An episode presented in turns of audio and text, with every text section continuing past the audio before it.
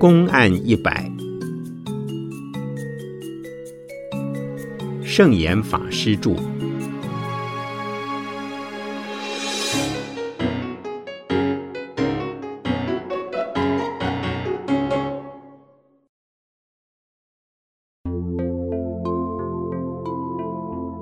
蠕虫玉木。龟山灵佑开悟的第二天，和百丈怀海一起上山工作。百丈问他有没有带火种来，龟山说有。百丈问火种在哪里，龟山捡了一支柴，吹两下，然后交给百丈。百丈说：“如虫玉木。”龟山灵佑开悟后，百丈问他要火种，龟山给的不是火，而是柴，自己还吹了两下，表示这就是火。百丈便引了一个如虫玉木偶尔成文的古玉，表示承认他的悟境是瞎猫碰到死老鼠给碰中了。如果龟山真的给百丈火种，或者去找火种。那就不是表示开悟者的反应了。百丈问龟山有没有带火种，不是指真的火，而是说你昨天开悟了，悟的是什么呢？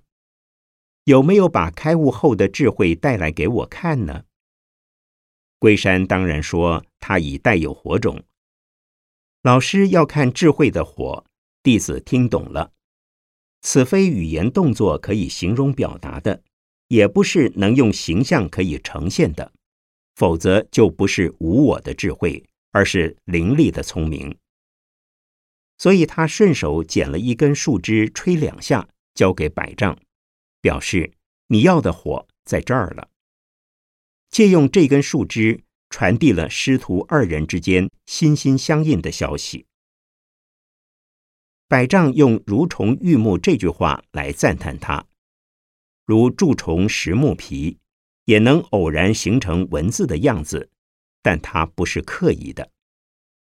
现在龟山不经意的拿起树枝吹两下，也没有什么玄机，只在表达他们两人分享的悟境。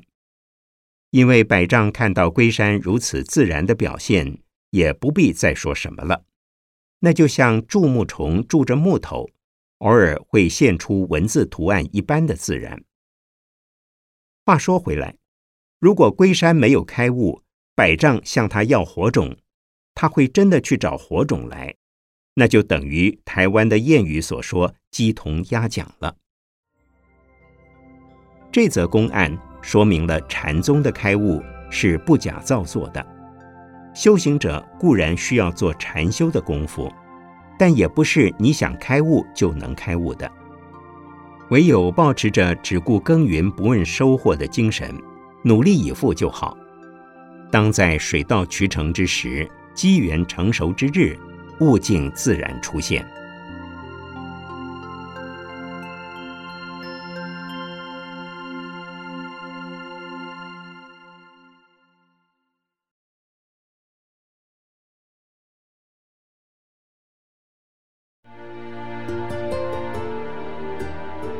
脚跟犹未点地。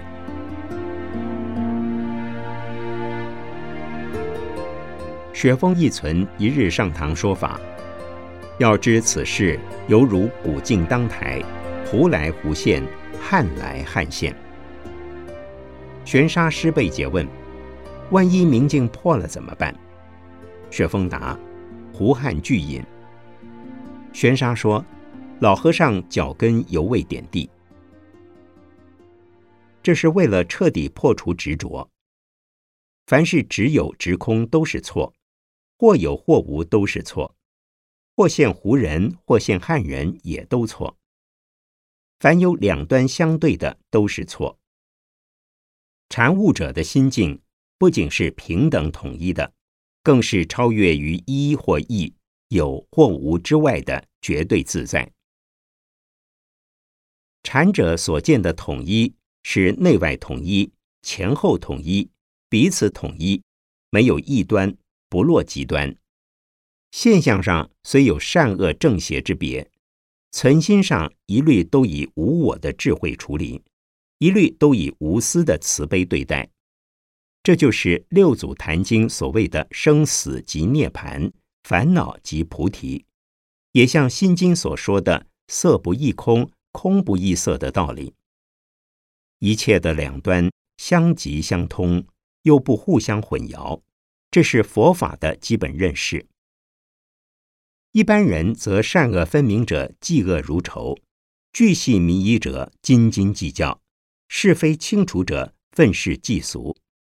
这种态度对一般人而言虽然是正常的反应，但也由于把是非善恶、人我恩仇的界限划分得太清楚，遂形成两个极端，即使他人薄不舒坦，自己的一生也都被困在烦恼之中。所以佛法要我们会同来看，从有差别而体会无差别，在认识上。当然应该要有差别，就自我设定的立场上，必须有包容异己、同情异端的平等心和统一心。所谓超越，是超越于有无、黑白、善恶等差别心之外，也要超越于平等的统一心之外，才是禅法的实证者及开悟者。超越并不等于否定。而是承认其存在，但不在乎它的存在对自己会产生什么影响，不以自己所设的立场来衡量一切事物的对错好坏。换句话说，差别现象是存在的，那是大家的立场，却不会考虑个人的立场，这样一定能够愉快的处理问题，而又不至于把自己卷入问题的漩涡。雪峰告诉大众：若要知道离烦恼、得智慧、明心见性的事，就如一面古老的铜镜架在镜台上，胡人经过时，镜中有现有影的是胡人的影子；汉人经过时，镜中有现有影的是汉人的影子。玄沙师辈在一旁听了，抛出一个疑问：如果镜子打破了怎么办？其实六祖坛经已经说过：“菩提本无树，明镜亦非台。”六祖早已为大家打破了那面镜子，玄沙便捡个现成的话题问雪峰。雪峰上堂本来是说法给一般人听的，是比喻物后智慧的功能，只有纯客观的反应，没有成见的自我中心，所以他这么说并没有错。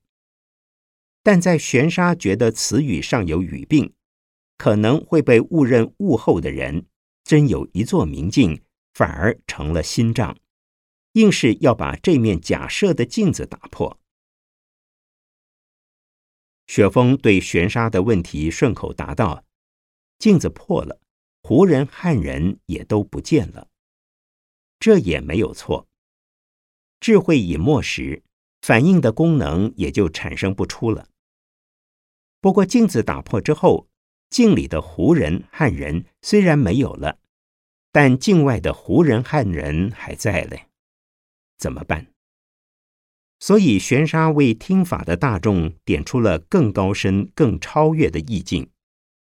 以老和尚这么说，表示你的脚跟尚没有着地，意思是说，若就这几句话的程度判断，你的功夫尚不够踏实。你的意境尚不够透彻，什么有啊，没有啊，都是执着。超越有无，才是彻头彻尾把时空问题解决了。这种禅门师徒对话的方式称为超佛越祖，并不表示弟子的悟境高于师父，只是借着师徒的对话，破除大众对于权威偶像。及特定言论观念的崇拜执着，使得禅修者摆脱一切的依靠凭借，当下就能见到自己的本来面目。尚未开悟，只是当时他所表达的不是最高的层次，而由玄沙师辈把他点出来了。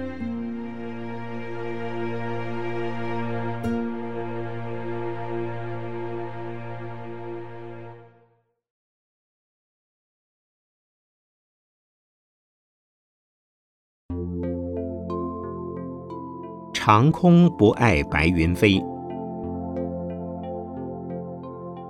天皇道悟问石头西迁禅师：“如何是佛法大义？”石头答：“不得，不知。”道悟再问：“向上是否还有转处？”石头说：“长空不爱白云飞。”佛法大义乃指禅法的经义或禅的心法，亦指诸佛诸祖所共同体验到的悟境。道悟问石头如何是佛法大义，石头答说：“无从得到，无从知道。”意思是不能以互相授受的方式来得到知道。道悟不敢为难，既然得不到又不知道，怎么办？因此再问：是否有开悟成佛的窍门？能给我一点启示吗？向上即是开悟成佛的窍门。石头告诉他：“长空不爱白云飞，好一片万里长空，任由白云飞舞飘游。这究竟何所指呢？正是悟后的心境。悟后的人心中并非渺渺茫茫或空无所有。你看，长空有日月星辰。”有飞鸟云霞，不是空空荡荡的。悟者心中不起烦恼，但环境中的任何现象境界都可以在他心中出现。所出现的固然有形、有相、有对立、有差别，可是并不会困扰他。也就是说，虽然一切现象都存在，悟境的智慧却不会受影响。仿如白云在长空，爱怎么飞舞就怎么飞舞，但它不会妨碍长空，长空也不会因而改变。悟道的人仍身在世间，仍与世间的人事物接触，世间一切人事物都到他心中来，但他不抗拒，也不占有。这些现象在他心中自然生灭。跟他自己却没有关系。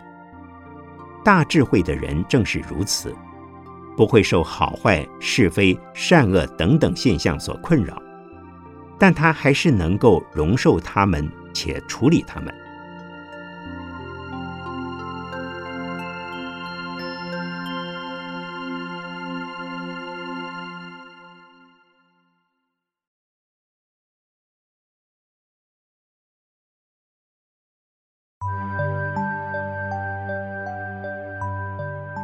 自有娘生裤。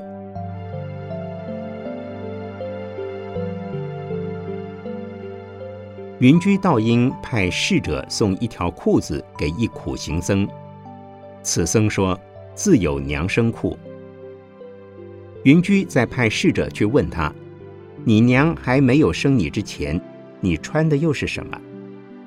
此僧答不出来。当此僧过世之后，火化。烧出一些舍利，云居慨叹：就算烧出八壶四斗的舍利，也不如当时答出我的问题来得好啊！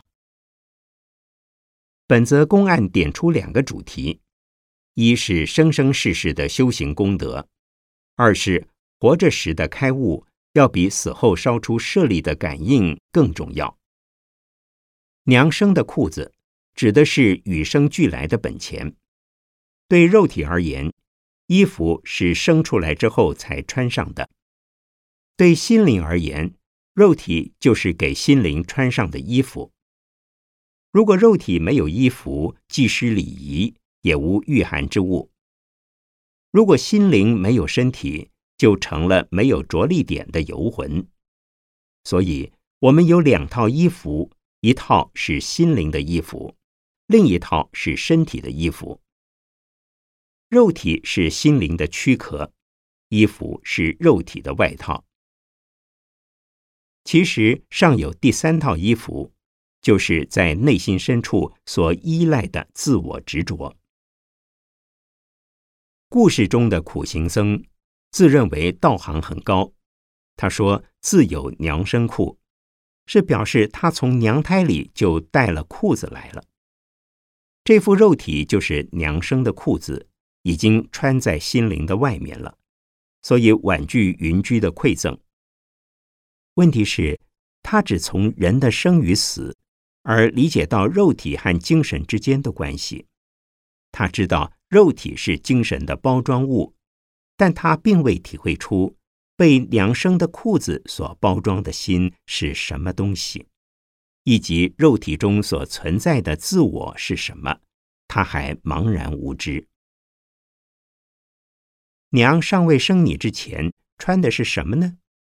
意思是你在生死之间，作为自己能知、能行、能表现、能穿着的肉体是什么？有人说那是灵魂，但那灵魂所依靠的又是什么？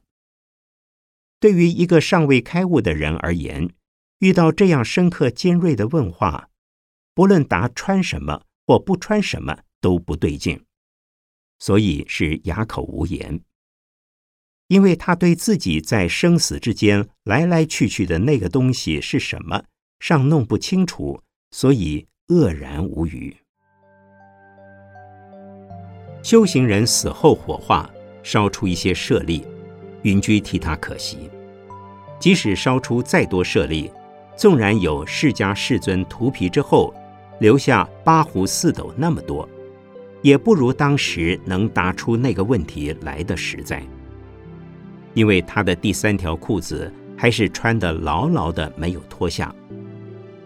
烧出舍利是感应，表示他有善根有修行。但并不意味他以悟道得解脱。由此可以解答一个问题：许多佛教徒认为烧出舍利是瑞相，当然不错，但不等于禅宗的明心见性与自在解脱。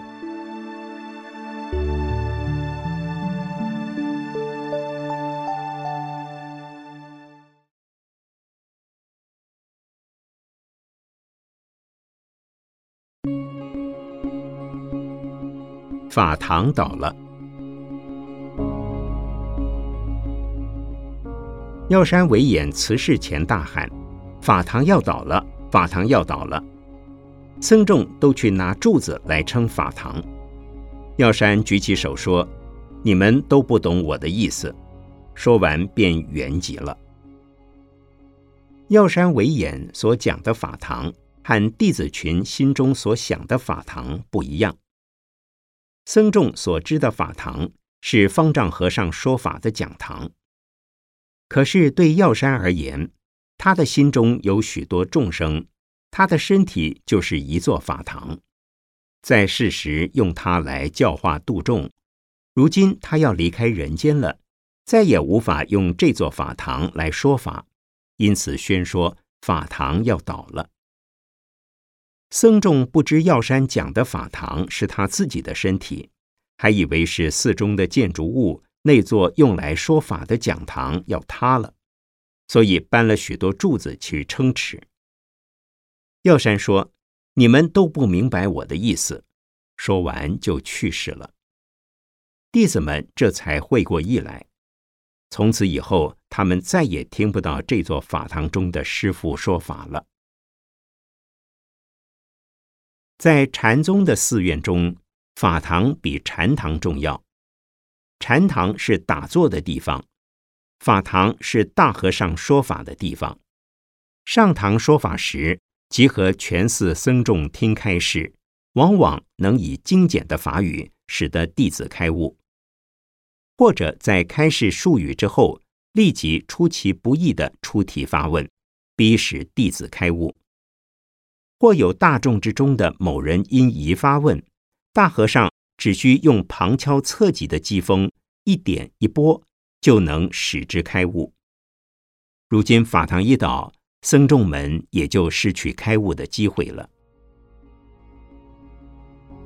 其实人人都有一座属于自己的法堂，只是多数人的法堂还没有剪彩，还没有派上用场。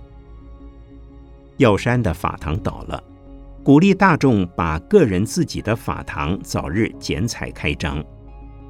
不论在当时的大众听懂了没有直到现在对于我们还是非常有用。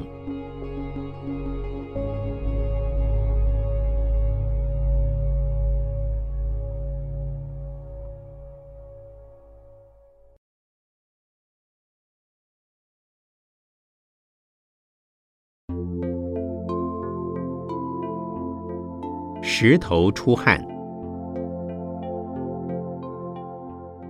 有僧人问石霜庆珠：“如何是和尚本分事？”石霜答：“石头还会出汗吗？”本分事是成佛、开悟、解脱、救度众生等的大事。凡是已经大悟的人，一定会以大慈悲心来广度众生。如果不度众生，纵然开悟，也不能成佛。所以，其本分事中的最大项目，乃是广度众生的大事。然而，正在尽职尽份做着本分事的诸佛菩萨、诸大禅师，是否还认为有本分事需要做呢？佛法讲到有为与无为，有为是自觉有份责任。完成之后，希冀得到酬劳果报；无为则事巧相反。一个大彻大悟的人，岂会心中挂着责任且希求回馈？因此，你问石霜庆珠的本分事，等于是问石头会出汗吗？没这回事。石头是无生物，本身不会出汗。以此比喻已经彻悟的人。虽然积极的度化众生，却无责任的压力；虽然永远的奉献他人，却未想到功德的果报。无挂无碍，不取不舍，怎么还会有什么是本分事呢？本分事是有的，但已开悟的人不会谈他的本分事，他与他的本分事已经合而为一，已经超越了对立和统一。哪里还用谈他的本分事是什么呢？至于未开悟的人，则需相信人人皆有本分事，且要努力去完成这桩本分事。不过，本分事也可分作现前的和终极的。开悟乃至成佛，是我们终极的本分事。做一日和尚撞一日钟，是目前的本分事。有什么立场说什么话，是什么身份尽什么责任，是现前的本分事。例如，为人父母的本分事，就是尽心尽力养育儿女，成才成器，但不要指望儿女的回馈。为人儿女的本分事，就是尽心尽力孝养父母，安养天年，但不要计较父母给了多少财产和照顾。为善不欲人知，布施不求回报。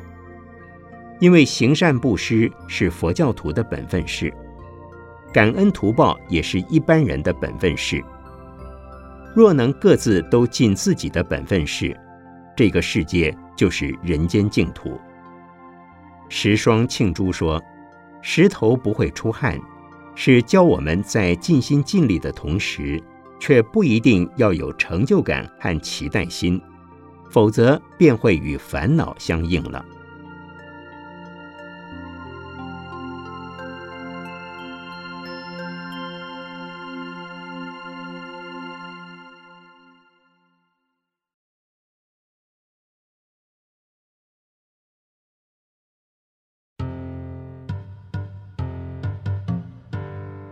前野长谈。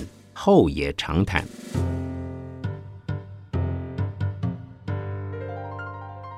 长坦曾向药山维演求法，因为没有收获而离开了。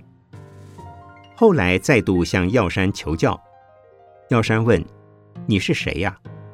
长坦答：“我是长坦。”药山说：“前也长坦，后也长坦。”长坦在药山维演坐下修行了一段日子，内心没有得到着力点和歇脚处，所以离开了。这种例子在禅宗史上很常见。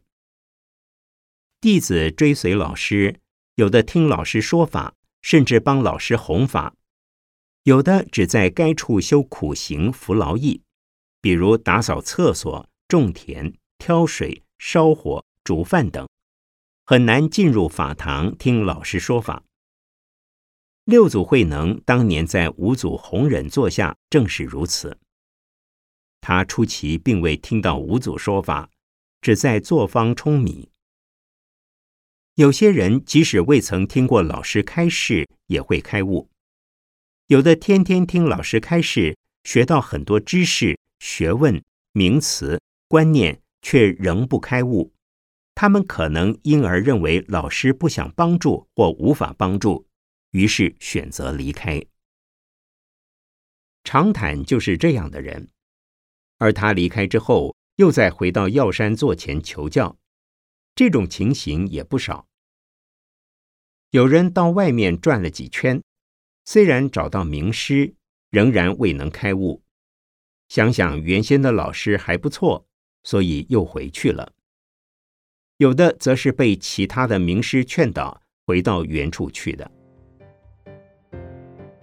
长坦二度求教，药山问他是谁，这当然是明知故问。